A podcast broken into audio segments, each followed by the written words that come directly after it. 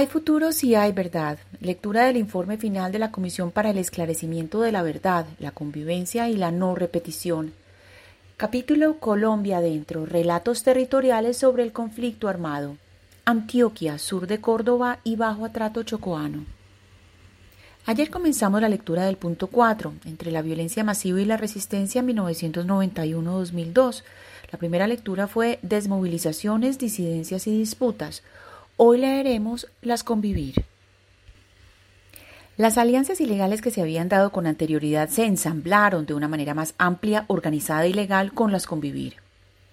Solo entre 1994 y 1997 fueron creadas por terceros civiles, principalmente ganaderos, terratenientes y empresarios, por lo menos 414 convivir en Colombia.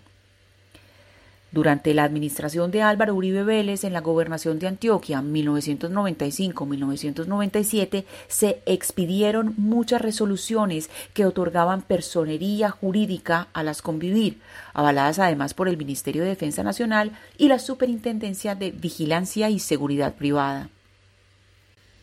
Lo característico de estas cooperativas fue su carácter institucional, el respaldo nacional que se otorgó a grupos locales preexistentes de seguridad privada y el componente ideológico que permitió desvíos hacia formas claras y abiertas de carácter paramilitar y a estructuras que luego serían aprovechadas por el proyecto ideológico paramilitar para su expansión.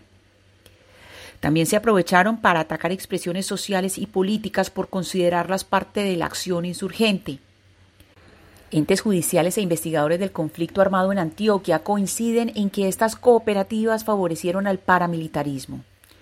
Un investigador del conflicto armado en Urabá le dijo a la comisión, abro comillas, en 1994 se crea lo de las convivir, donde particulares pueden participar en la lucha contra insurgente. Los militares tienen razón cuando se dice los civiles fueron los que crearon eso. Sí, es verdad. Fueron los gobiernos los que crearon esas políticas, no ellos. Además, hubo discursos nacionales que las apuntalaron, porque era decirle a la gente, tú tienes que meterte en la guerra porque la guerra de ellos es contra todos nosotros, contra nuestra democracia, contra todo eso. Entonces, las condiciones de posibilidad para el paramilitarismo se dieron. Los diseños institucionales permitieron que estos civiles, los particulares, se armaran.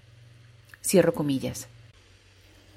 La convergencia que se dio entre empresarios, políticos regionales y Fuerzas Armadas en la legalización de la seguridad privada que existía desde décadas anteriores dotó a las convivir de una robusta logística, armas, dinero, indumentaria y apoyo en operaciones de inteligencia.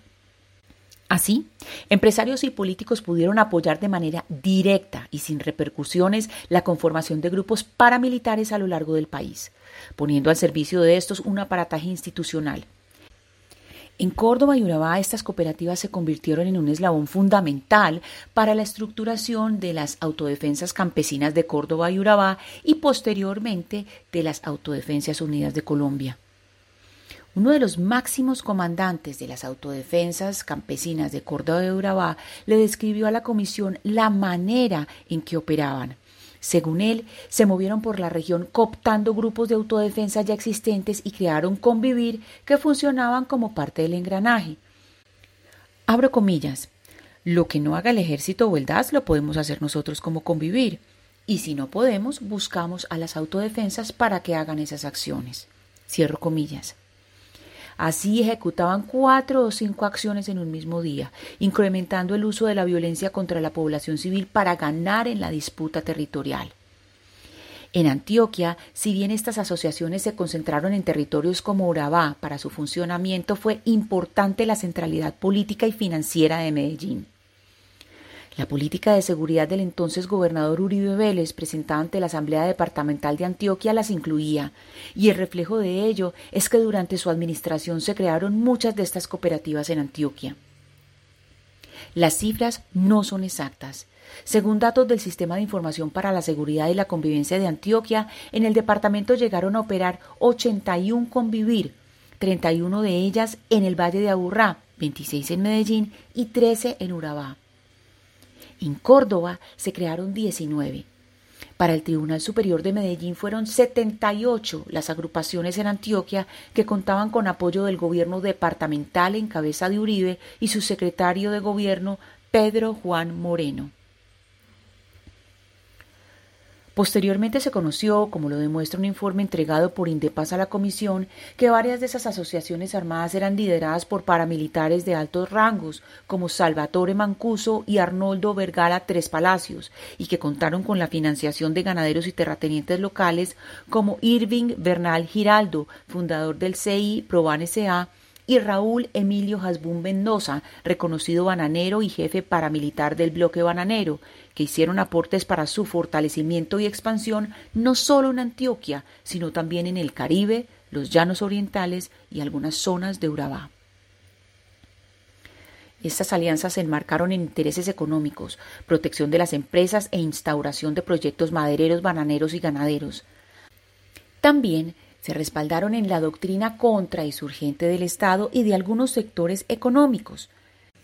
En archivos desclasificados por la National Security Archive acerca de las convivir en el país pueden verse pagos por parte de empresarios a estas cooperativas. En uno de ellos se detallan los desembolsos que la bananera Banaldex, ubicada en el Urabá antioqueño, le hizo a la convivir La Tagua del Darién, liderada por Jaime Alonso Castrillón, un desmovilizado del bloque bananero de las Autodefensas Unidas de Colombia. Abro comillas, el 21 de julio, Bacoxi se reunió en Medellín con Víctor Buitrago, director de seguridad de Banaldex, Luis Germán Cuartas, uno de los abogados internos de Banaldex, y Reinaldo Escobar, consultor y asesor externo de Banaldex. Escobar describió cómo Banaldex fue contactado por primera vez por partidarios de una organización de convivir en la región del Urabá. Buitrago describió su administración de la tagua y los pagos de las autodefensas desde que su predecesor, Juan Manuel Alvarado, se fue en octubre de 1999. Cierro comillas. En el caso de la Convivir Siete Cueros en La Ceja, Antioquia, quien estaba a cargo era José María Barrera, alias Chepe Barrera, jefe de las autodefensas campesinas del sur del Magdalena. En el caso de la Convivir de Yaván, ubicada en Yarumal, Antioquia, el excomandante paramilitar Rodrigo Pérez Alzate, alias Julián Bolívar, era uno de sus principales miembros. El director de Costa Azul, otra de estas cooperativas ubicada en Necoclí, Antioquia, fue Carlos Alberto Ardila Hoyos, alias Carlos Correa, un ganadero del Urabá que, según el excomandante paramilitar Freddy Rendón, alias el alemán, fue pieza clave para la consolidación del bloque Elmer Cárdenas en esa zona. Su revisor fiscal era Arnoldo Vergara Tres Palacios, alias Bola de Cacao o Muchacabezas. La Convivir el Progreso operó inicialmente en el municipio de Ayapel, Córdoba, pero la resolución 2668 del 1 de abril de 1996 autorizó la ampliación de su cobertura en Antioquia, hacia el Bajo Cauca, puntualmente a los municipios de Caucasia, Valdivia, Nechí y El Bagre. Esta convivir fue creada por Fabio León Mejía Uribe, ganadero y administrador de la hacienda La Marsella, ubicada en la entrada de Caucasia, donde se asentaron los primeros grupos paramilitares en los años 1983 y 1984, según el Tribunal Superior de Medellín. Tiempo después llegarían a su oficina los recibos de consignaciones realizadas por los ganaderos como aporte a las Autodefensas Unidas de Colombia. Mejía Uribe sería investigado por su participación en la masacre del Aro, perpetrada el 22 de octubre de 1997 en Ituango, en la cual fueron asesinados 17 campesinos.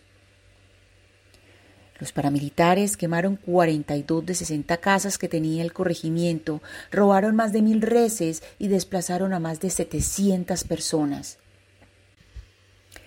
Esta masacre es uno de los hitos de la violencia paramilitar en la región, no solo por lo macabro de su ejecución y por las alianzas demostradas entre el bloque mineros de las Autodefensas Unidas de Colombia, las Convivir y distintos agentes estatales, específicamente integrantes del Ejército Nacional, sino también por el papel de la gobernación de Antioquia, del gobernador de entonces Álvaro Uribe Vélez, y de su secretario de gobierno, Pedro Juan Moreno.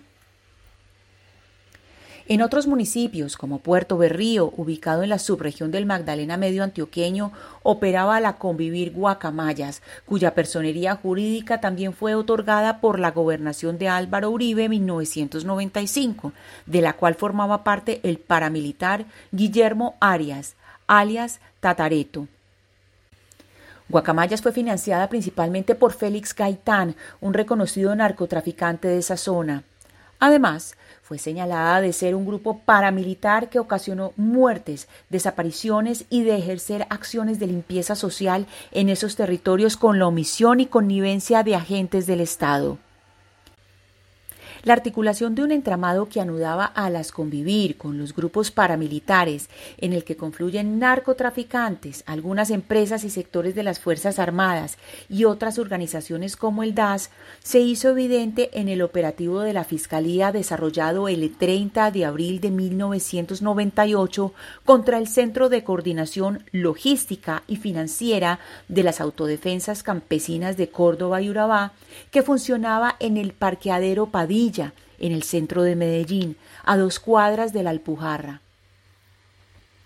Por su carácter legal, estas cooperativas fueron vía para financiar el proyecto paramilitar.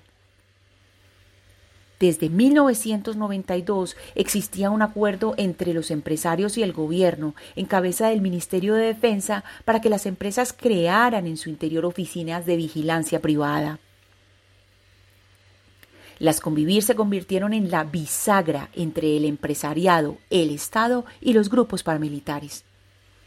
El entramado constituido entre empresarios, bananeros, ganaderos y comerciantes con grupos paramilitares, tanto en Urabá como en el sur de Córdoba, no se limitó a la acción contra la insurgencia, sino que implicó violencia contra trabajadores de la industria bananera, sectores políticos alternativos, fuerzas que eran de izquierda o se consideraban colaboradoras de las guerrillas y campesinos. Hasta acá nuestra lectura de hoy. Mañana leeremos de las autodefensas campesinas de Córdoba de Urabá a las Autodefensas Unidas de Colombia. Muchas gracias por oír. Lectura casera, Ana Cristina Restrepo Jiménez.